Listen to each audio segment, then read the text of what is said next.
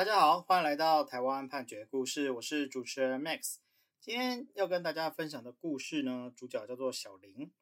小林呢，他在九十六年四月间哦，是在这个桃园市的住所。那呢，他就是把自己的身份证啊，还有健保卡的影本呢，啊，出售给某名年纪不详的诈骗集团成员。那这个诈骗集团呢，就利用这个门号啊。还有相关的资料去联络了被害人，那被害人呢，也就把他的这个银行提款卡跟密码的资料呢，就提供给诈骗集团。那此外呢，小林呢，同样是在九十六年四月间啊到五月的这段时间哈，是以四千元的代价啊，把他这个国泰世华银行的账户出租给某个绰号小龙的诈骗集团成员。那后来这些事情呢，就被发现，然后被报警处理嘛。那呃，我们先前也有提过，就是说，呃，这个把你的资资料啊提供给诈骗集团，那诈骗集团拿来骗其他的人，这样的状况，在现在的实务上，我们还是大部分的情况啊，都会被认定是有诈欺的帮助犯这样的状况。所以呢，小林他在侦查还有审判的时候啊，也都承认有这样子的行为。那只是他辩称说他不知道哦，这个诈骗集团会拿来用诈骗来使用。应该说他不知道他提供这个资料给别人，那别人会拿来做诈骗使用。那这个这样的答辩哦，在现在的实务上是不太可采的，所以法院呢就判决说啊，你有这个有期徒刑两个月跟三个月，那就定应执行有期徒刑四个月。那在这边也是说明一下，就是我们呃。刑事犯罪的罪数啊，它事实上就是一个罪哈，一个行为可能就是一个罪。那但是你在一个案件当中呢，你可能会有不同的行为啊，所以会有不同的罪。但它最后呢，呃，会合并定一个执行刑，所以会有宣告刑跟执行刑的差别。那执行刑会通常情况下会比较少一点。那以这个案子来说哈，它有两个行为啊，就是呃，分别提供他自己的。上呃身份证还有健保卡的影本啊，还有他的这个国泰世华银行的账户，所以呢，一个是有期徒刑两个月，一个是有期徒刑三个月，但是最后哦，就是定有应执行有期徒刑四个月。好，那我们的故事还没有还没有结束哈、就是这个故事的主角小林啊，他受到这样的判决之后，可他不想要被关，所以呢，他就开始逃跑。那到了这个一百零二年九月间哦，这个是已经被呃地检署发布通缉。那可是这个时候呢，小林呢，哦，他逃得蛮远的啊，从桃园逃到了台南。那他明知道自己被通缉，而且是没有资历的状况啊，就是没有钱，他居然呢啊，还在这个一百零三年十二月啊到一百零四年三月之间啊，他就是。用他自己生活困难无处居住啊，哈，或者是他的父亲有积欠地下钱庄款项，担任保证人等等的理由啊，去跟这个台南市的一个阿仁哥，啊，去跟他借款。阿仁哥呢，因为可能就是同情小林的关系，而且他不知道小林是被通缉的状况，所以呢，他就一直有多次在借款给小林。那这个小林。中间还有冒用他堂弟的身份，哈，去说他这个，他事实上就是用堂弟的名字啊，来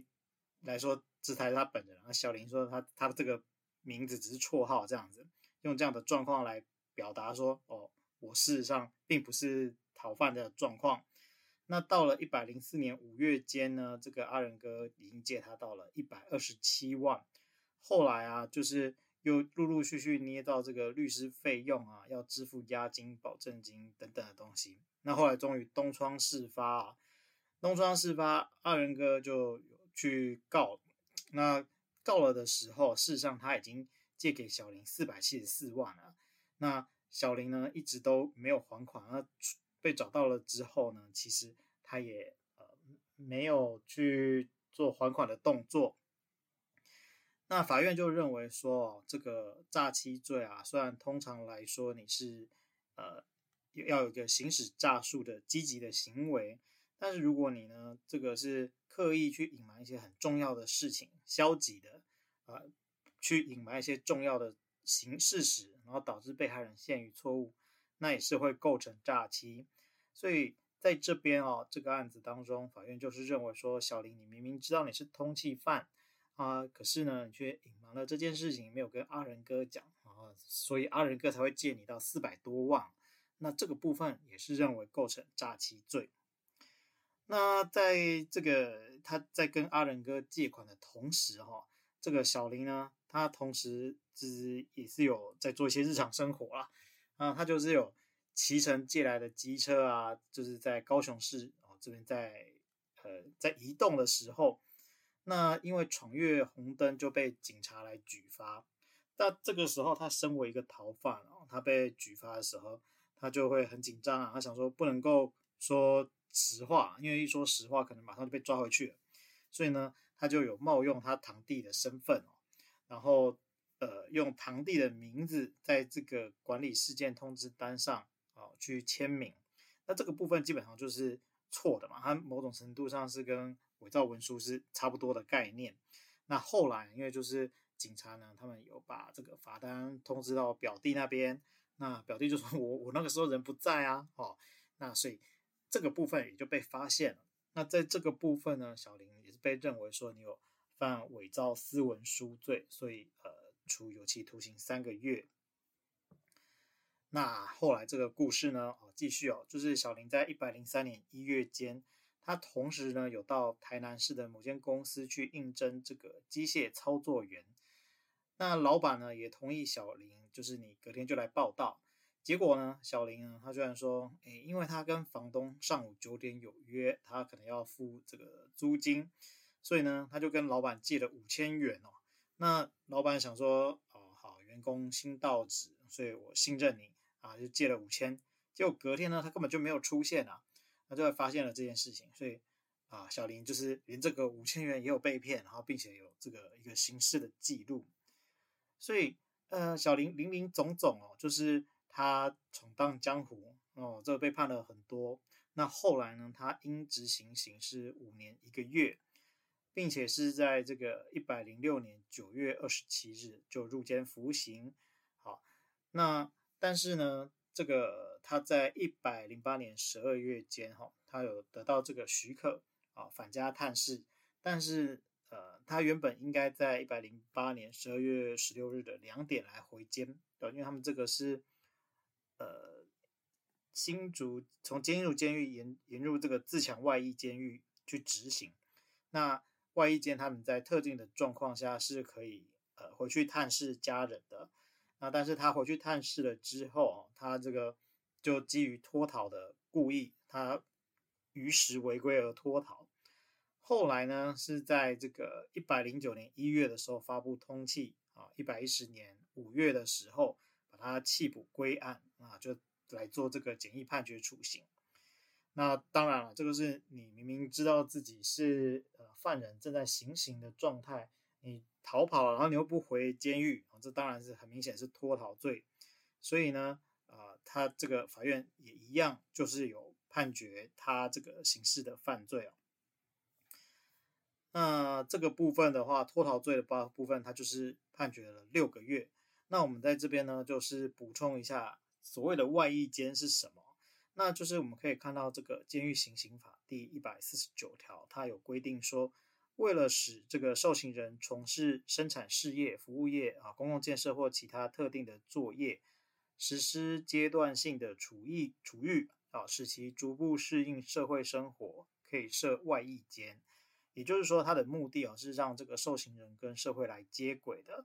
所以呢，这个外役监条例啊，它就是在第四条的部分，它有说，这个由法务部矫正署呢，就各个监狱的受刑人当中，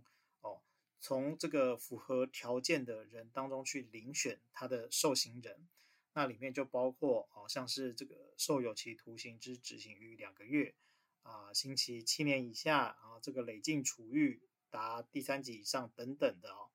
那有一些就是不得遴选的，比方说，呃，犯毒品危害防治条例之罪，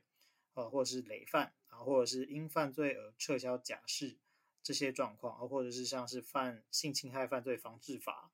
第二条第一项各款之罪，或是家庭暴力防治法第二条第二款所称家庭暴力罪，类似这样的状况是不会被遴选进入外役间。好，所以呃，在如果你进了外役间啊，然后再依照这个刚刚这个条例第二十一条呢，它就有规定到说，如果受刑人作业成绩优良的话，是可以在例假日或是纪念日返家探视。那或者是有一些呃丧亡的时候，那也是可以允许他返家探视。那这就是呃小林的故事。我们今天呢跟大家分享的故事是取材自这个台湾花莲地方法院一百一十年度花检字第一百七十八号刑事判决。我们每周一会更新，欢迎大家有意见可以回馈给我们，或是告诉我们你们想听的主题，让我们一起来听判决里的故事。我们下周再会。